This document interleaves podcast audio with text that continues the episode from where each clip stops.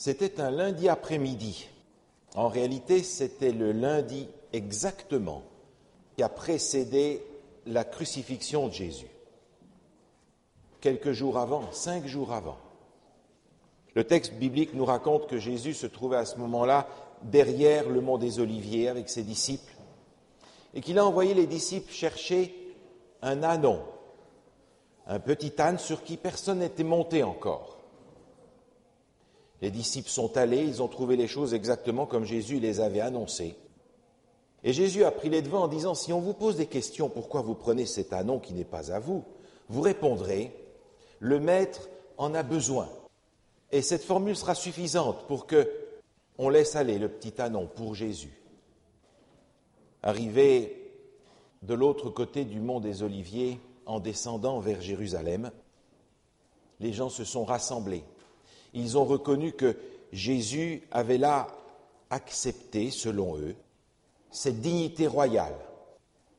Jésus assis sur cet ânon était pour eux l'image de cette acceptation qu'il avait de son rôle de roi, de roi d'Israël. Et les gens se sont accumulés, les gens ont formé véritablement une foule, un cortège, pour escorter Jésus qui rentrait à Jérusalem. Le cortège était extraordinaire. C'est Lazare lui-même qui tenait la bride du petit âne. Lazare qui avait été ressuscité quelques jours avant. Comme pour dire, celui qui est assis sur cet âne, celui qui porte ici la dignité royale, c'est celui qui est la résurrection et la vie. Il y avait là tous ceux qui avaient été guéris, ceux qui avaient été soignés. Il y avait là tous ceux qui avaient revu de leurs yeux le visage de Jésus pour la première fois. Il y avait là ceux qui avaient parlé pour la première fois. Il y avait là ceux qui étaient impotents et qui maintenant couraient de joie pour signaler la présence de celui qui les avait guéris. C'était là le cortège qui descendait vers Jérusalem. Et puis les gens se sont mis à crier. Dans l'évangile de Jean au chapitre 12, il nous est dit, les gens disaient ceci, Hosanna, béni soit celui qui vient au nom du Seigneur, le roi d'Israël. Et c'est ainsi qu'ils percevaient la chose. Jésus, assis sur ce petit âne, avait enfin accepté d'être le roi d'Israël et ils étaient là pour l'accueillir. Hosanna, béni soit celui qui vient au nom du Seigneur, le roi d'Israël. C'est cependant un drôle de roi, parce que cinq jours plus tard, ce même personnage que l'on va acclamer comme un roi aujourd'hui, on va crier crucifie, crucifie, et on va le mettre sur la croix. Et pour justifier cette condamnation à mort, sur la croix, on mettra un écriteau, celui-ci est le roi des Juifs. Autant on va l'acclamer lundi, autant on va vouloir le crucifier vendredi. Le même roi, pour les mêmes raisons, semble-t-il. Un roi prêt au sacrifice.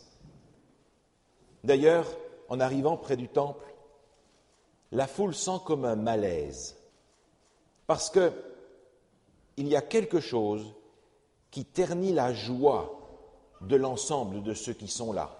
C'est que ce roi Jésus assis sur ce petit âne, celui-même qu'ils sont en train d'escorter en ville, il est en train de pleurer parce que il sait que dans quelques jours, ce peuple-là même qui l'acclame criera crucifie, crucifie pour rejeter le roi en question. Les gens qui sont là répondent aux questions. Plusieurs personnes viennent et s'ajoutent à la foule.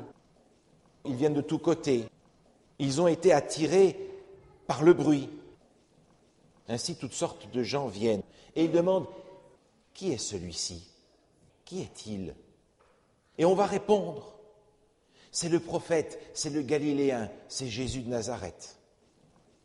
Les chefs du temple, les chefs religieux vont s'approcher de Jésus et lui dire, mais écoute, arrête-les, regarde, regarde la pagaille qu'ils mettent ici, regarde, on va penser que c'est une insurrection, que c'est une révolte, calme donc ces gens. Et Jésus leur dit, s'ils se taisent, les pierres crieront. C'est vraiment un curieux roi. Un roi acclamé aujourd'hui, crucifié demain. Un roi qui accepte l'acclamation aujourd'hui et qui accepte aussi la croix quelques jours plus tard. Dans l'évangile selon Jean, au chapitre 12, il nous est dit que les disciples ont compris ce qui s'est passé, mais plus tard. Évangile de Jean, chapitre 12, au verset 14, il est dit ceci. Jésus trouva un anon et s'assit dessus, selon qu'il est écrit. Ne crains point, fille de Sion, voici, ton roi vient, assis sur le petit d'une ânesse. Ses disciples ne comprirent pas d'abord ces choses, mais lorsque Jésus eut été glorifié, ils se souvinrent qu'elles étaient écrites de lui et qu'il les avait accomplies à son égard. Lorsque tout s'est réalisé, les disciples ont finalement compris que cet événement qui s'était passé lundi après-midi, juste avant le sacrifice du soir, était en réalité l'accomplissement d'une prophétie de l'Ancien Testament. Alors je vous propose de la lire, cette prophétie, elle est dans le livre de Zacharie au chapitre 9. Dans le livre de Zacharie au chapitre 9 et au verset 9 se trouve la prophétie suivante. Zacharie chapitre 9 verset 9, il est écrit ceci.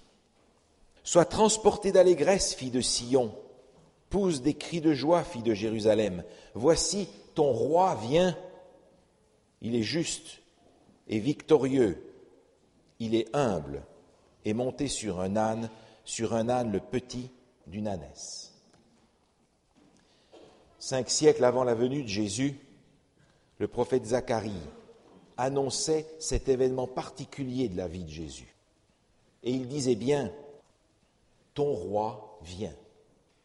Et c'est ainsi que la foule l'aperçut, la venue du roi. Et c'est aussi pour cela qu'on l'a mis sur la croix. Celui-ci est le roi des Juifs. Maintenant, cette prophétie de Zacharie n'est pas la seule. Ce n'est de loin pas la seule prophétie qui annonçait cet événement de la vie de Jésus. Et parmi les autres prophéties qui annonçaient la venue de Jésus, je vous propose de regarder celle qui se trouve dans le livre de la Genèse, au chapitre 49. C'est dire à quel point cette prophétie est très ancienne. Genèse chapitre 49, il est question ici de Judas. Judas qui est présenté comme un lion. Et vous vous souvenez que Jésus va naître de la tribu de Judas. Il est écrit au verset 10, Le sceptre ne s'éloignera point de Judas, ni le bâton souverain d'entre ses pieds, jusqu'à ce que vienne le Shiloh et que le peuple lui obéisse. Il attache à la vigne son âne et au meilleur cep le petit de son ânesse. Il lave dans le vin son vêtement et dans le sang des raisins son manteau. Il a les yeux rouges de vin et les dents blanches de lait. Passage curieux. Passage curieux qui parle de Judas en plusieurs termes symboliques et qui nous rappelle que le sceptre ne s'éloignera jamais de lui. Jésus est aussi présenté comme le roi et le roi des rois. Mais le texte continue et emploie un mot pour la seule unique fois dans les Écritures. Il est dit jusqu'à ce que vienne le Shiloh et que les peuples lui obéissent. Le Shiloh, c'est celui qui apporte le repos, c'est le sens de ce mot, ou le pacificateur, si vous voulez. On retrouve derrière ce terme un nom encore de Jésus, celui qui apporte le repos, celui qui apporte la paix. Et dans les symboles qui sont donnés là, nous retrouvons en particulier la vigne. La vigne du Seigneur, c'est son peuple. Il l'avait expliqué d'ailleurs dans les paraboles qu'il avait racontées. Et vous avez remarqué, il attache à la vigne son âne. Le Seigneur Jésus aurait voulu être véritablement le roi de son peuple mais son peuple l'a rejeté comme roi. Malgré les acclamations quelques jours avant, le peuple a rejeté Jésus comme son roi. Il aurait voulu attacher cet anon à sa vigne. Il aurait voulu être le roi de ce peuple-là, qu'il aimait tant, mais il ne l'a pas voulu. Et remarquez, le texte continue, il dit, il lave dans le vin son vêtement, dans le sang des raisins son manteau. Le vocabulaire qui est employé ici nous montre clairement qu'il est question des symboles, et vous voyez là l'image du sacrifice de Jésus. Ce manteau de la justice du Christ, pour reprendre l'expression biblique, ce manteau de la pureté. Aussi illogique que ça puisse paraître dans le langage courant, est lavé dans le sang. C'est dans le sacrifice que Jésus nous apporte le salut, nous apporte sa justice. Et vous avez remarqué, il est dit au verset 12, il a les yeux rouges de vin et les dents blanches de lait. Le vin, le sacrifice, le sang, ce symbole qui est utilisé dans les Écritures, que ce soit l'Ancien ou le Nouveau Testament, et puis le lait, blanc, symbole de la pureté, symbole de l'abondance. On pourrait dire, si vous voulez, que le drapeau de Jésus est rouge et blanc. Blanc de la pureté, rouge du sacrifice. Mais alors, ces couleurs me rappellent un autre passage des Écritures. Un passage que nous ne lisons peut-être pas très souvent, qui se trouve dans le Cantique des Cantiques, au chapitre 5.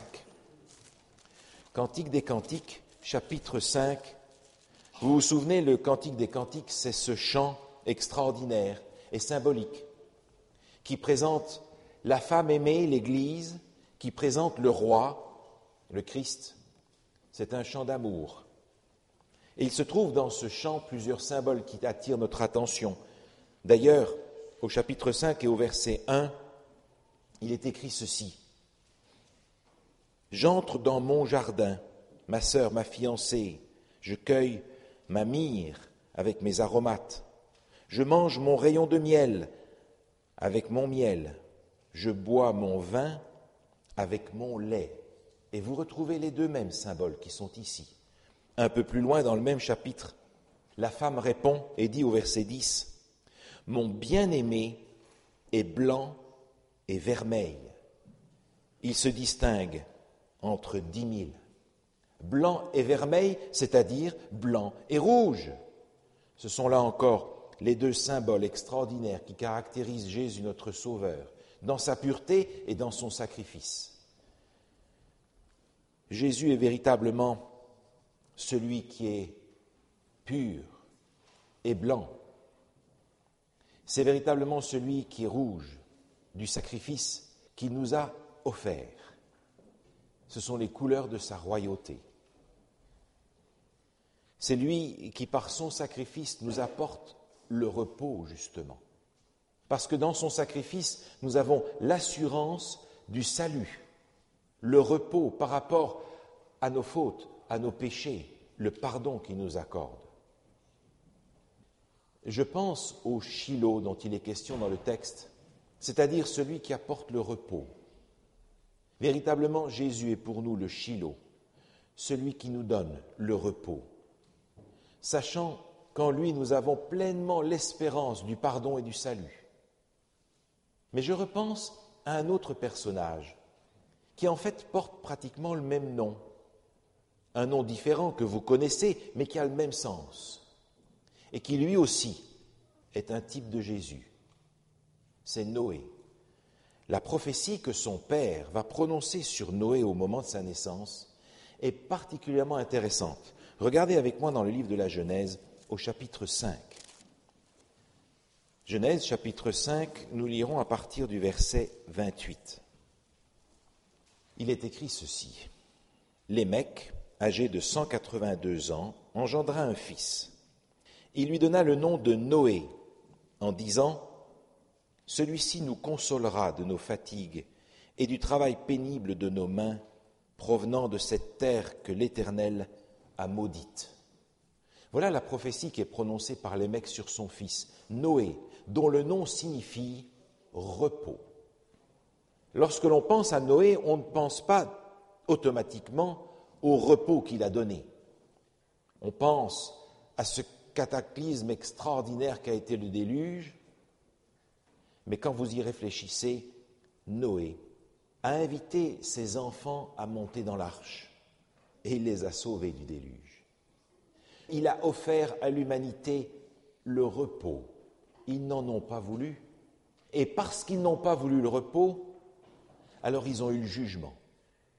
C'est exactement ce que l'apôtre Paul nous rappelle dans la première épître aux Corinthiens, où il nous dit, au chapitre 11, Celui qui mange et boit sans discerner le corps du Seigneur mange et boit un jugement contre lui-même.